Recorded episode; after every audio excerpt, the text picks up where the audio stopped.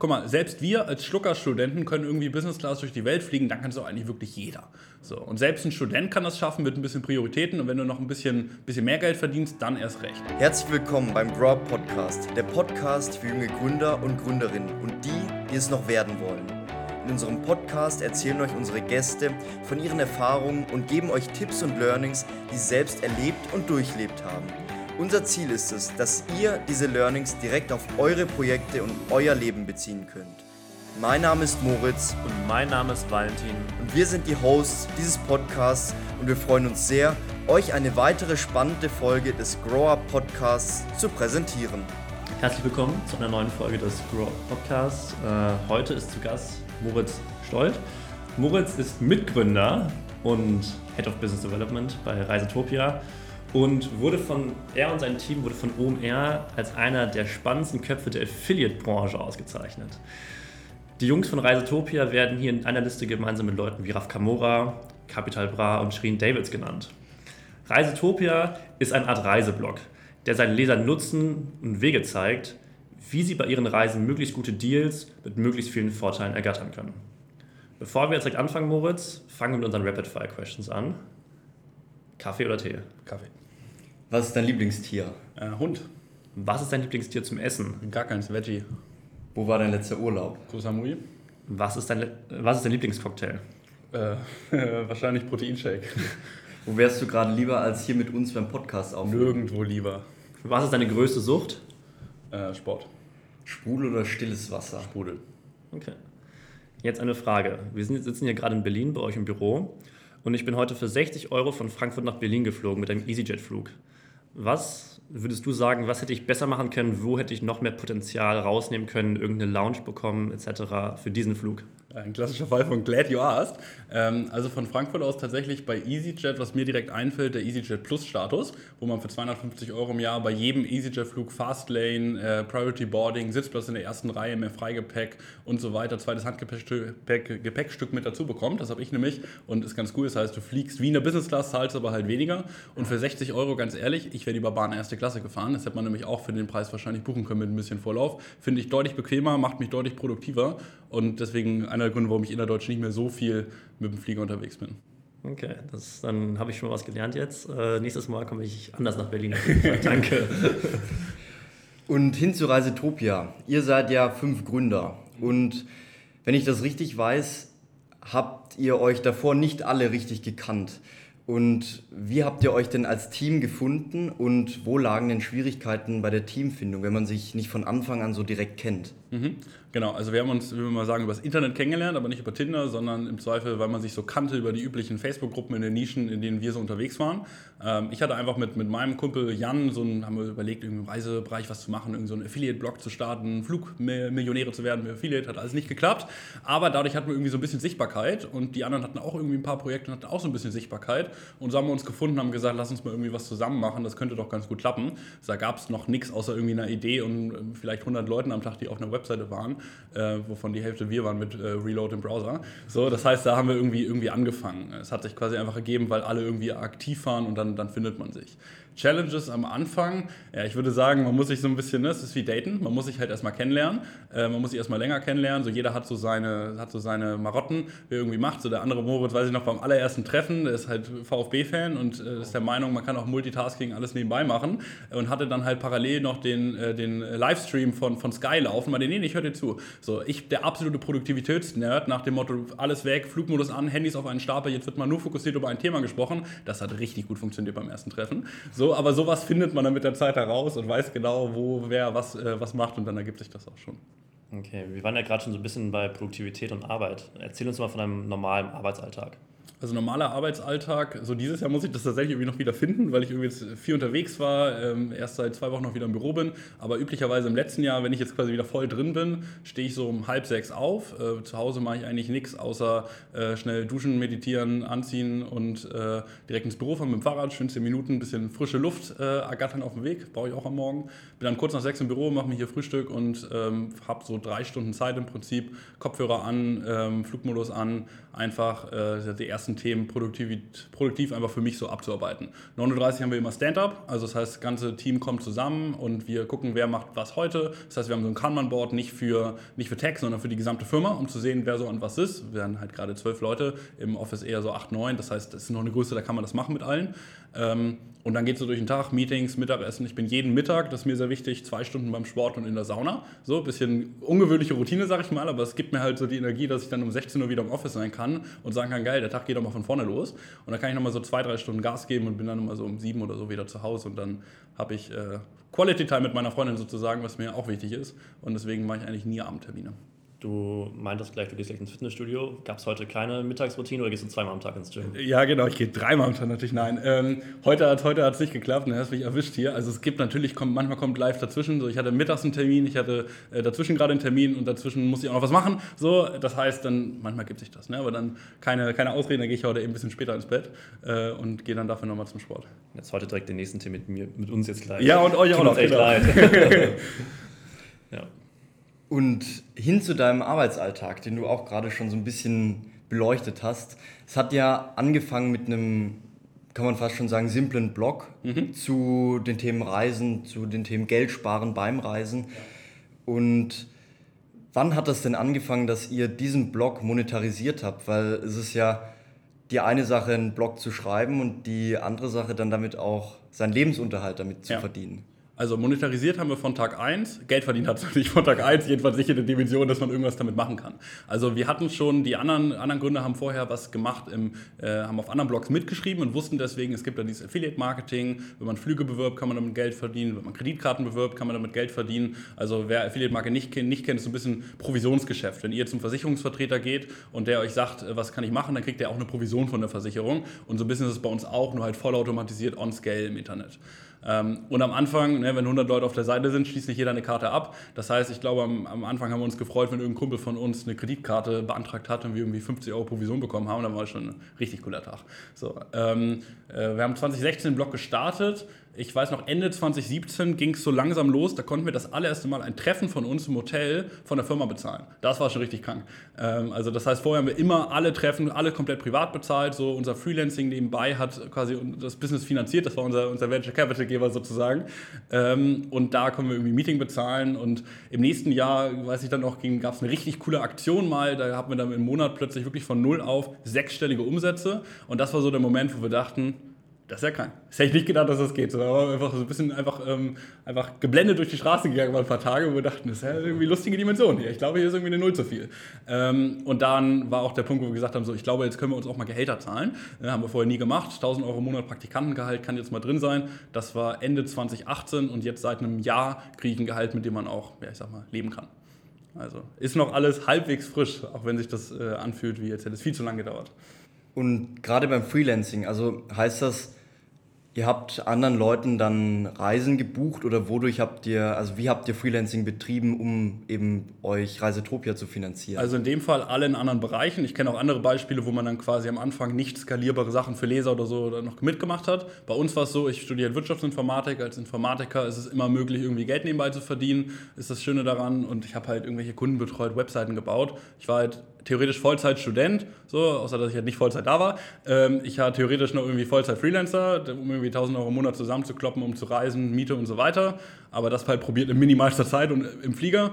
Und dann war auch noch so 50, 60 Stunden die Woche Reisetopia angesagt, aber das war ja Hobby. Ne? Also das heißt, so war quasi der Anfang aus. Und die anderen haben, haben getextet, also irgendwie Texte gegen Geld geschrieben für andere Seiten, solche Geschichten. Du, meint, du meintest gerade, du hast auch das Geld dann in, auch in Reisen investiert. Und wie wichtig war denn in dem Fall auch dann diese Reiseerfahrung zu sammeln, um dann auch den Blog weiter wachsen zu lassen? Also war das ja. im Endeffekt für dich eine, eine Investition im Sinne von äh, eine, ja, eine Aufwendung, diese Reisekosten im Kopf zumindest? Oder war das eher so, ich reise eigentlich sehr gerne? Gerne und den Benefit ziehe ich daraus, dass ich den Blog da noch ein bisschen weiter füllen kann. Also es ging ja andersrum los und das würde ich eigentlich auch jedem empfehlen, jetzt nicht irgendwas anzufangen, weil man sagt, das jetzt, kann jetzt ein geiles Business werden, sondern wir fanden halt, wir haben vor vier oder fünf Jahren rausgefunden, hey, guck mal, wenn ich jetzt das so und so buche, guck mal, ich sitze plötzlich in der Business Class, das ist ja absurd. So, ich bin mit 19, erstes Semester, für ein Wochenende morgens nach Frankfurt gefahren mit dem ICE, dann in die Business Lounge, schön drei Stunden ausgenutzt, weil war ja cool, dann Business Class nach Madrid geflogen, zwei Stunden mit so flachem Bett und so, gibt es schöne Bilder, wo wir im Sitz, der Sitz sitzen und denken, es ist ja irgendwie Weihnachten hier, ne?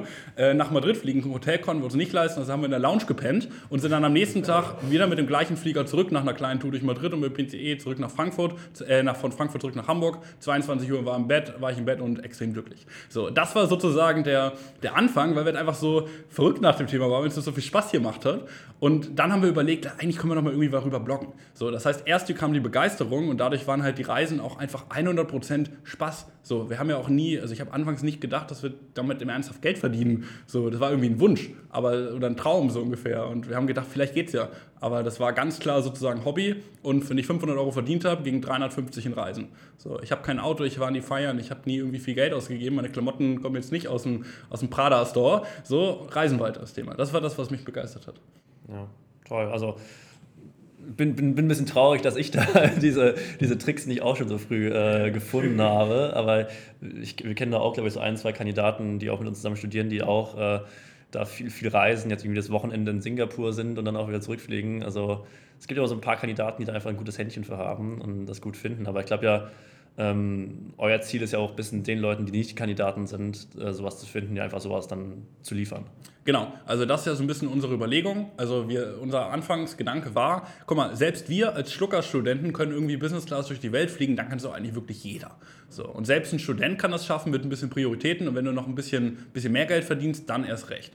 Und damit sind wir ja quasi an den Start gegangen und das zeigen wir ja jeden Tag auf Reisetopia. Wie es eben möglich ist, ohne viel mehr zu zahlen, mit ein bisschen mehr sich damit auseinandersetzen, viel krasse Reiseerlebnisse zu haben. Also wir sind kein, kein Urlaubspiraten, kein MyDeals, wir fliegen nicht für 5 Euro nach Malle und nicht für 280 Euro All-Inclusive in die Türkei, aber du kannst halt für uns für unter 1000 Euro einen Business-Class-Flug in die USA buchen oder du buchst das Waldorf Astoria für einen Preis unter 200 Euro und hast noch ein Upgrade in eine Suite, Frühstück, Abendessen mit drin, Massage, keine Ahnung was. Das ist halt, du zahlst ein bisschen mehr, aber du kriegst halt den Zehnfachen am Value raus. Und das ist das, was wir jedem bei Reisetopia zeigen wollen. Du hast gerade auch so äh, Urlaubspiraten und so angesprochen. Habt ihr mal mit denen gesprochen oder wie sehen die euch so? Seid ihr, also, seid ihr auf deren Radar? Das würde mich mal interessieren. So, Wir sind Szene. für die keine richtige Konkurrenz, gesprochen irgendwie auf Konferenzen mit Fachleuten von denen. Also so eine SEO-Konferenz waren Leute von SEO, von, von Piraten quasi auch da, haben wir mal mit denen gesprochen. Ähm, ganz anderer Bereich. So, wir sind ganz andere, andere, andere Größenordnung, was so Tickets quasi angeht, die dafür ganz andere Größenordnung, was äh, Nutzerzahlen und Gewinne und so weiter angeht, Mitarbeiter, ein paar Nullen mehr sozusagen als bei uns. Also das ist, da haben wir überhaupt kein, kein Gefühl irgendwie einer Konkurrenz beidseitig. Und werdet ihr trotzdem günstigere Angebote bei euch demnächst oder geplant schalten? Weil wenn man jetzt auf die Website schaut, dann gibt es kaum Flüge unter 1000 Euro, mhm. was ja schon sehr, sehr viele Leute ausschließt, da das doch ein Batzen Geld ist, auch für jüngere Leute wie uns jetzt zum ja. Beispiel. Absolut. Äh, in dem Fall, wir hatten früher Economy Deals, wir haben sie wieder abgeschafft von unserer Seite. Äh, primärer Grund dafür, wir glauben, so jeder hat so seine Spezialitäten und sollte das wirklich gut machen und dazu baut jeder irgendwie eine Brand auf, die dazu passt. Zur Reisetopia Brand passen nicht die 270 Euro Returnflüge in die USA und es gibt andere Blogs, sagen wir ganz ehrlich, die können das einfach besser. Die researchen halt jeden Tag nach Eco-Deals und dann sollen die das auch machen und bevor wir jetzt halbherzig irgendwas schreiben, was andere Seiten eh besser machen, dann guckt gerne auf den Seiten, wir das, was die gut können und dann kommt bei uns vorbei, um die Sachen zu machen, die wir gut können. Okay, um, ähm, wie würdest du sagen, was ist so, was ist so ein typischer Kunde bei euch? Also wie kann ich mir das jetzt vorstellen? Ja, also ganz typischer Kunde ist so männlich, Anfang 30, verdient jetzt schon ganz gutes Geld, ist kein Millionär und verdient jetzt auch nicht sechsstellig, aber ist schon, ne, hat, hat ein ganz gutes Geld, eine schöne Wohnung und reist auch ganz gerne und gibt auch gerne für schöne Erlebnisse mehr Geld aus. Aber, und das ist eben das Wichtige, der würde jetzt niemals einen 3000 Euro First-Class-Flug oder 3000 Euro Business-Class-Flug buchen, der jetzt irgendwie quasi völlig überteuert ist. Aber ein bisschen mehr zu bezahlen und sich ein bisschen reinzufuchsen, um viel mehr rauszubekommen, das findet er ziemlich cool. So, das ist quasi unser, ich sag jetzt mal, Traum-Avatar-Kunde und darum gibt es sehr viel. Es gibt natürlich auch die Leute, die sehr viel Geld haben und im Jahr nicht sechsstellig verdienen, sondern sechsstellig für Reisen ausgeben und probieren damit eben viel mehr möglich zu machen und halt bislang Business Class geflogen sind, jetzt First fliegen, bislang in kleinen Zimmern im Hotel gewohnt haben, jetzt nur noch in Suiten schlafen, aber quasi das gleiche zahlen. Glaubst du, dass ihr für euren Blog einfach den richtigen Zeitpunkt erwischt habt? Oder glaubst du, dass es heute auch noch möglich ist, in dem Reisebereich, in dieser Affiliate-Richtung ähm, erfolgreich zu sein? Oder glaubst du, das Ding ist schon durch? Ja, also ich bin jetzt nicht der, ich sag mal, VC-Stratege, der jetzt sagen kann, das Thema Reise im Internet, Transactional Marketing ist jetzt vorbei, so ungefähr. Sondern ich bin grundsätzlich einfach der Meinung, wenn man eine Passion für irgendein Thema hat, was einen geil findet, was man auch machen würde, wenn man kein Geld damit verdient, da kann man in jedem Bereich das irgendwie, daraus irgendwie ein Business machen. Aber so, ich höre auch gerne verschiedene Podcasts im VC-Umfeld oder so. Mir ist völlig bewusst, dass das, was wir jetzt irgendwie machen, ist kein Milliardenbusiness und es wird jetzt auch keine 1000 Mitarbeiter machen, sondern es wird irgendwann vielleicht zweistelliges Millionenbusiness mit irgendwie 50 Mitarbeitern und das ist uns auch vollkommen bewusst sozusagen, je nachdem, welche Bereiche man quasi noch geht. So. Aber solange man jetzt nicht quasi als Ziel hat, das nächste Apple zu bauen, absolut. Also ich meine, der, der Bereich, es gibt jeden Tag Blogs, die irgendwie neu entstehen und auch immer neue, die auch Erfolg haben.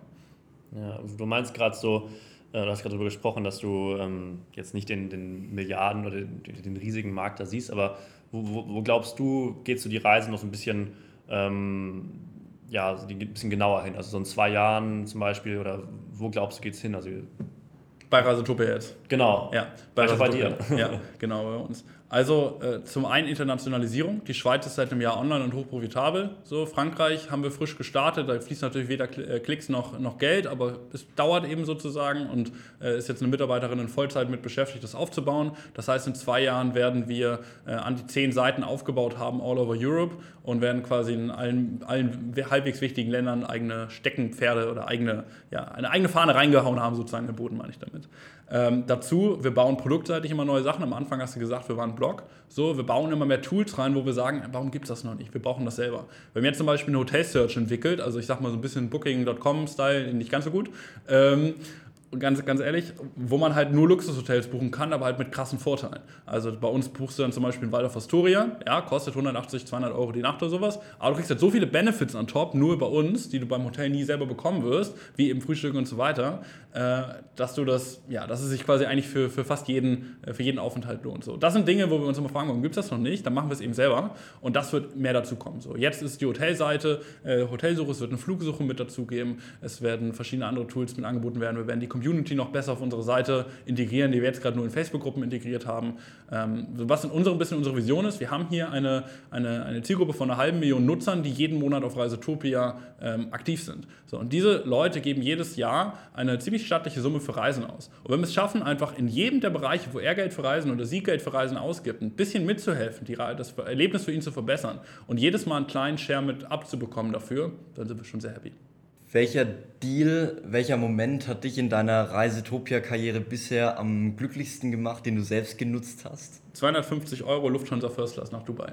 Also das ist verkürzt, verkürzt dargestellt. Wir haben auch Meilen dafür eingesetzt. Es waren ja. 35.000 Meilen und 250 Euro. Aber die Meilen konnte man damals halt fast umsonst äh, generieren. Und das Angebot gibt es inzwischen nicht mehr. Aber wir sind zu viert mit dem Lufthansa, mit dem Reisetopia Gründerteam zur damaligen Zeit, haben wir die First Class sozusagen ausgebucht. Also es hat nur acht Plätze und wir hatten die eine komplette Seite davon. Hatten zwei Flugbegleiter für uns, die ein bisschen schräg geguckt haben, dass halt nicht der DAX vorstand, sondern ein paar Jungs Anfang 20 sitzen. Bei einer war noch nicht volljährig, ich musste den Ausweis zeigen, dass er Champagner bekommt. So, das war schon, war schon ganz lustig. Ne? Du wirst ja auch da, es gibt ja da keine First Class Lounge, es gibt ein First Class Terminal, da läufst du dann erstmal hin, dann steigst halt in die S-Klasse zum Flieger hin, ähm, entweder als Erster oder als Letzter an Bord, kannst du ja aussuchen und dann geht's halt los, wirst vor Ort wieder abgeholt, zum Gepäck, zum Taxi sozusagen gebracht.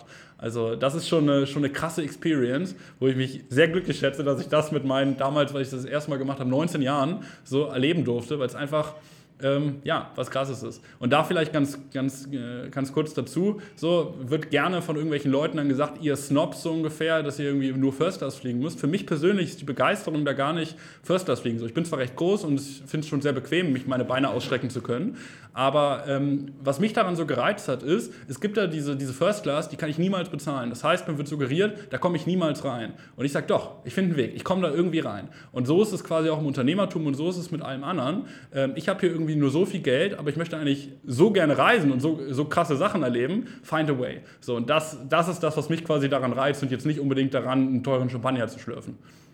Und hast du jetzt gerade einen Tipp parat, was wir machen müssen, damit wir ein ähnliches Erlebnis demnächst machen können? Ja, also ganz ehrliche, ehrliche Meinung sozusagen, auf reisetopia.de findet ihr nach einmal runterscrollen unsere Neuhier-Seite unter reisetopia.de slash neuhier auch zu erreichen. Und wir haben eine E-Mail-Einführung gemacht, wo wir in drei, vier E-Mails ganz kurz und knapp erklären, hey, das sind übrigens so die Basics, beim Flügebuchen so viel sparen, Kreditkarten müsst ihr folgendes beachten. Und wenn ihr die drei E-Mails gelesen habt, habt ihr schon mal, wisst ihr mehr als 80 Prozent der Leute, die da draußen so rum, rumreisen. So, das ist erstmal der allererste Tipp, den ich irgendwie da, da mitgeben kann. Ähm, ja.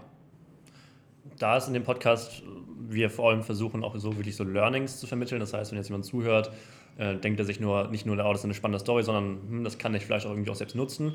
Ähm, eine Frage, die ich jetzt dir stellen würde, ist, ähm, wie würdest du sagen, habt ihr es geschafft, so einen guten Growth zu bekommen für so eine, eine Webseite? Also klar, es gibt SEO etc., aber würdest du irgendwie sagen, es gab irgendwelche Sachen, die ihr oder du gemacht habt, dass ihr es einfach geschafft habt, so viel Traffic auf den Blog zu bekommen und kann jemand anderes das auch einfach nachmachen. Gibt genau zwei Dinge. Das eine Consistency und das andere ständig neue Dinge ausprobieren. So, wir haben das Glück, dass beide Fraktionen davon im Gründerteam vorhanden sind. Der andere Moritz von, von Reisetopia ist ein krasser Typ, der halt drei Jahre am Stück oder die ersten anderthalb Jahre, wo kein Schwein sich für Reisetopia interessiert hat, wo 1000 Klicks am Tag richtig krank waren und das machen wir jetzt eher in einer Stunde oder eher nochmal deutlich mehr als das ähm, und trotzdem jeden Tag aufgestanden ist, 365 Tage im Jahr, um mindestens sechs neue Artikel zu schreiben, damit wir immer der Erste waren, der neue Themen hat. Würde ich niemals machen. Ich würde es einen Monat machen, sehen, es liest keiner, ich starte jetzt mal YouTube, das scheint besser zu funktionieren. So. Ähm, aber umgekehrt, wenn ich nicht dabei gewesen wäre oder der Jan, der zum Beispiel auch mit dabei ist, dann hätten wir nie neue Sachen mit ausprobiert. Ich habe mal irgendwann gedacht, ich glaube, dieses Facebook ist eine ganz coole Sache, wollen wir nicht mal Ads ausprobieren? Und dann haben wir plötzlich profitable Ads, die richtig gut Geld verdient haben. Ich habe überlegt, eigentlich mal neue Content-Strategien, eigentlich mal irgendwie neue, lustige eigene Kolumnen schreiben mit den krassesten eigenen Erlebnissen. Lass mal ausprobieren. Hat gut funktioniert. So, und dieser Mix aus den beiden ist, glaube ich, das, was es erfolgreich macht. Und deswegen äh, sind wir auch quasi der Meinung, jeder einzelne von uns hätte alleine niemals Reisetopia so aufgebaut, ähm, weil eben beides nötig ist dafür. Und bei den Facebook-Ads habt ihr euch das selbst beigebracht oder wie habt ihr das gelernt? Weil es ist ja doch ein recht komplexes Thema, bei dem man auch viel Geld verlieren kann, wenn man Absolut. das nicht so ganz beherrscht. Also würde ich es neu machen, würde ich mir halt äh, einen Kurs von Anfang an kaufen. So, es gibt Leute, die können das richtig gut. Ich habe zum Beispiel, kann Finest Audience da empfehlen. David mit dem Nachnamen, den ich nicht aussprechen kann, äh, ist so ein relativ krasser Facebook-Nerd, der weiß halt, wie es geht. Den Kurs habe ich mir irgendwann auch mal gekauft, nur um die Basics zu festigen. Da wussten wir schon, was Ads und so weiter sind. Würde ich das nächste Mal machen. Wie, wie haben wir es gemacht? Ehrlich gesagt, üblichen Blogs durchlesen und Try and Error. Und dann halt halt irgendwie rumspielen und ach, guck mal, wenn man das irgendwie noch einstellt, ach, kommt noch mal mehr Geld raus. Das ist ja cool. So, und am Anfang waren wir halt richtig blauäugig unterwegs, haben irgendwie 5 Euro auf den Beitrag gesetzt und gesagt, gab kein Sale, dann kann es wohl nicht funktionieren. So, aber jetzt sind wir halt mit deutlich vierstelligen Tagesbudgets unterwegs auf vielen, vielen Kanälen. Da weiß man dann so langsam schon mehr als 99 Prozent von allen, die draußen sind, wie es läuft. Und äh, jetzt haben wir auch einen direkten Facebook-Ansprechpartner, wenn wir Fragen haben. So, aber das, das also kommt natürlich mit der Zeit und hat lange gedauert und sehr viel Geld verbrannt, bis wir dahin gekommen sind. Ja, so ein, ein ganz angenehmes Gefühl, wenn man seinen eigenen Facebook-Ansprechpartner hat. Ja, ähm, ich würde sagen, wir haben, was wir auch immer machen, das hast du ja, glaube ich, auch gesehen, wir stellen immer Fan, also wir stellen immer die Ausschreibung auf Instagram, unsere Stories, wo wir die Möglichkeit äh, unserer Follower äh, geben, auch den Gästen Fragen zu stellen. Und es mhm. äh, ist auch immer interessant, es melden sich auch immer andere Leute. Und zum Beispiel dieses Mal hat sich äh, ein Freund von mir gemeldet, der wohl sehr das Reisen spannend findet, wie sich herausstellt.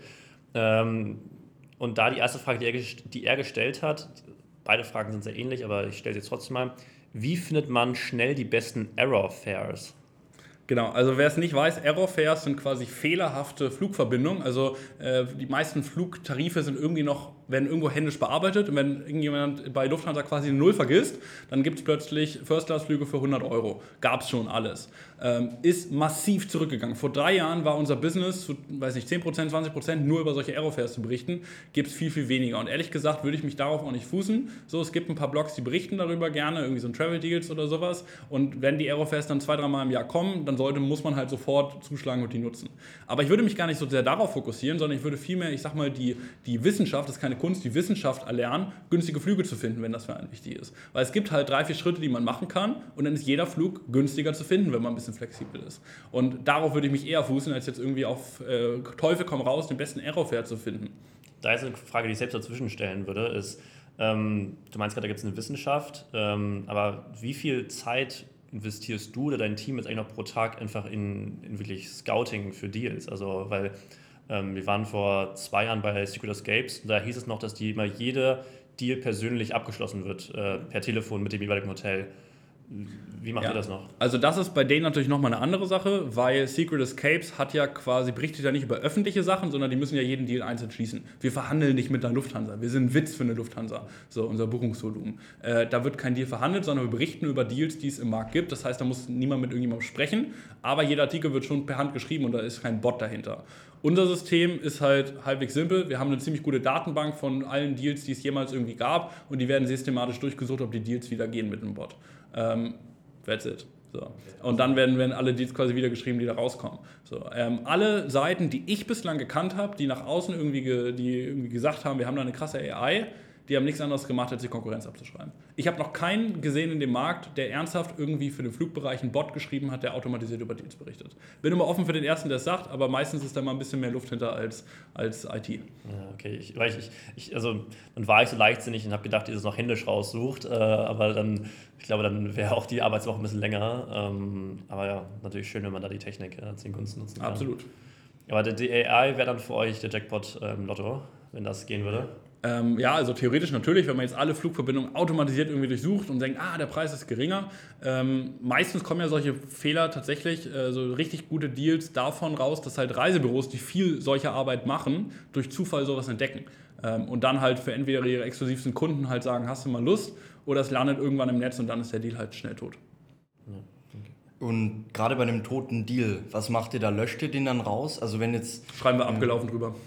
Okay, und das war's. Aber der Link würde trotzdem noch Der funktionieren. Link würde gehen, weil kann ja gut sein, dass, äh, weiß ich, du das gebucht hast, du nochmal Nachfragen dazu hattest und kann ja auch sein, dass der Deal mal irgendwann wieder geht. So, und dann wollen wir den Artikel nicht neu rundschreiben müssen, sondern kommt das abgelaufen wieder raus, kommen neue Daten rein und ne, muss ja auch ein bisschen leichter machen manchmal. Dann die nächste Frage, auch vom selben Kollegen. Äh, Was sind deine Tipps und Tricks für kostengünstige, komfortable Reisen ohne die Platinum MX-Karte? das scheint uns jemand länger gelesen zu haben. Wir berichten nämlich sehr gerne über die MX Platinum Card, weil es tatsächlich ein sehr cooler Weg und sehr schneller Weg ist, um, um die Reisen zu verbessern. Äh, Und das ist tatsächlich auch so einer der, der schnellsten Quick Hacks, wenn man sich nicht damit auseinandersetzen will und einfach schnell die Reisen verbessern will. Äh, Ganz ehrlicher Tipp sozusagen, genau das, was ich auch die Aerofair-Frage schon gesagt habe, lernen die Wissenschaft, nicht die Kunst, davon günstige Flüge zu finden. Es gibt vier, fünf Faktoren, wie man das machen, machen kann. So Flexibilität vom Datum, Flexibilität vom Abflugsort, Zielort, rumspielen, die richtigen Tools dafür benutzen. Erklären wir alles auf Reisetopia im Detail und in der Einführung. Guckt ihr das durch und, und das kann man sozusagen damit machen. Und zweiter, sehr schneller Quick-Hack. Ich vermute, dass 80% von euch die Hotels über Booking.com buchen. Das machen nämlich auch von unseren Lesern sehr viele. Ich habe sehr selten gesehen, dass das sich lohnt. Erstens, guckt auf der Webseite des Hotels nach, ob es da nicht günstiger ist, meistens nämlich schon. Hotelketten und äh, Hotels allgemein hassen Booking.com zu einem gewissen Teil oder sind zumindest nicht so ganz happy, wenn ein Kunde darüber kommt, weil es massiv Provision kostet äh, und die die Kunden lieber selber hätten. Ähm, und guckt mal, ob wir es woanders buchen können. Also bei unserem Beispiel, das Waldorf Astoria eben, ne, gerne, gerne genommen, kostet über Booking genau das gleiche wie bei uns. Bei, bei, bei Booking gibt es nichts, das Kellerzimmer, was man auch sozusagen gebucht hat, ein Frühstück kostet 45 Euro pro Tag. Bei uns gibt es quasi alles mit inklusive. Beim Hotel gibt es zum Beispiel WLAN und ein, äh, und ein etwas besseres Zimmer inklusive. Also vergleicht die Sachen und bucht nicht stumpf bei Booking die Hotels. Okay. Schon mal schön die Konkurrenz gebasht. Ja, ja, klar. Nein, sind ein ganz toller, ein ganz toller Anbieter. Dann die letzte Frage, ähm, die auch gestellt wurde, von denen wir ausgesucht haben, ob ihr auch jetzt gerade oder vorhabt, Kooperation mit anderen Reisestartups einzugehen und wenn ja, falls ihr schon gemacht habt oder machen wollt, wie entscheidet ihr darüber? Ähm, was meinst du mit Kooperation? Sprich jetzt vielleicht von kleiner bis größer, also von Booking.com bis hin zu einer Sache wie zum Beispiel Moritz äh, Inter. Ähm, also könnt ihr euch auch vorstellen, einfach mit irgendwie anderen Reiseplattformen oder einfach jeglichen Reisestartups, oder Mapify ist ja glaube ich auch ein Name, der immer bekannter wird, ähm, mit so Leuten zu kooperieren. Also grundsätzlich immer, wenn wir irgendwie einen interessanten Business Case oder sehen, da gibt es ein, gibt's ein Match in der Zielgruppe, machen wir das. Es gab zum Beispiel, gibt zum Beispiel ein anderes, ich sag mal so eine Art Startup, JetBet, die nur Business-Class-Flüge vermitteln äh, und das aber richtig cool. Da fanden wir die Flugsuche gut, die haben wir jetzt bei uns eingebaut und scheren uns da die Provision. Sehr cooler Deal, hat sich gelohnt. So, und es gibt andere Anbieter, so mit Horizon Studios, in Anführungsstrichen kooperieren wir, also haben wir einen Affiliate-Deal. Wenn wir deren Koffer verkaufen, kriegen wir eine Provision. So, natürlich lohnt sich das für beide Seiten und dann machen wir das auch. Aber ich habe zu viele Nachrichten jeden Tag, die ungelesen in Spam landen, mit Leuten, wollt ihr nicht einen Artikel über uns schreiben, wir sind irgendwie so und so. Ähm, wie sieht das denn damit aus? Können wir eine Platzierung einkaufen? Nein. So, wenn es einen sinnvollen, äh, wenn es wirklich einen Mehrwert für unsere Zielgruppe gibt, wenn es passt, wenn irgendwie für beide Seiten ein Incentive drin ist, dann sehr gerne. Jetzt, last but not least, weil wir sind auch schon fast am Ende angelangt unseres Podcasts. Welche drei Tipps würdest du abschließend jungen Leuten geben, die sich im Travel-Business behaupten wollen? Ähm, also ich habe, glaube ich, fühle mich tatsächlich gar nicht imstande, Leuten Tipps zu geben, um sich im Travel-Business zu behaupten. Ich bin kein tiefer Travel-Nerd. Wenn, wenn wir auf solchen Veranstaltungen sind, sind wir immer quasi die Außenseiter, weil wir keine, keine Nerds in dem Bereich sind und nicht die Branche irgendwie in- und auswendig kennen. Wir sind, so ein, wir sind eher im Affiliate-Bereich, würde ich sagen, sind wir die Nerds und andere die Außenseiter sozusagen. Ähm, da könnte ich quasi, quasi eher, eher die Tipps zu geben. Aber grundsätzlich bleibt das, was ich, was ich zuvor gesagt habe, die, die zwei Tipps, die ich quasi mitgeben würde. Consistency, so durchziehen, durchhalten, einfach die Dinge, die Dinge machen, nicht, was ich, wo ich richtig gut drin bin, die Dinge immer in Frage zu stellen, das vielleicht mal nicht jeden Tag zu machen, sondern einfach auch mal durchzuziehen und zweitens dann aber auch ähm, ja, zu, zu, wissen, wenn man doch mal irgendwie was Neues ausprobieren soll. Und diese beiden Sachen im Mix, so als universales Lebensrezept, die glaube ich auch von Tim Ferriss über, über äh, alle möglichen anderen Autoren eigentlich jeder empfiehlt, sind auch das, was letztlich Reisetopia groß gemacht hat. Das ist ein super schöner Übergang, du hast gerade schon Tim Ferriss angesprochen. Ähm, Gibt es denn Bücher, Filme, Podcasts etc., die du persönlich weiterempfehlen würdest, die dir für dich, für deine Entwicklung und auch für die Entwicklung des Unternehmens einfach weitergeholfen haben? Ja, ähm, ich hatte ja zum Glück vorab gesagt, dass ich darüber schon mal Gedanken machen kann. Das müsste ich jetzt, un, müsste ich jetzt unkoordiniert überlegen, was man da machen kann. Ich habe einen allergrößten Tipp sozusagen, der selber mein Leben, mein Arbeiten, alles sozusagen bei mir massiv verbessert hat. Und das ist äh, Seminare besuchen im Bereich Persönlichkeitsentwicklung.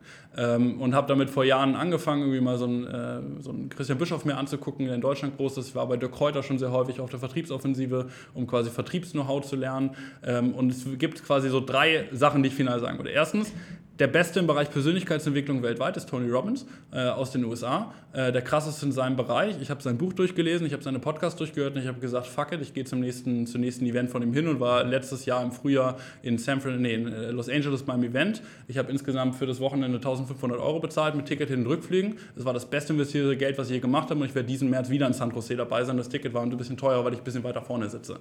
So, das ist das Krasseste, was ich je gemacht habe. Ich bin schon, würde ich sagen, halbwegs tief in dem Thema drin. Ich habe mich mit allem viel beschäftigt. Ich habe vier Tage Tony Robbins erlebt und ich hatte das Gefühl, ich kann fliegen.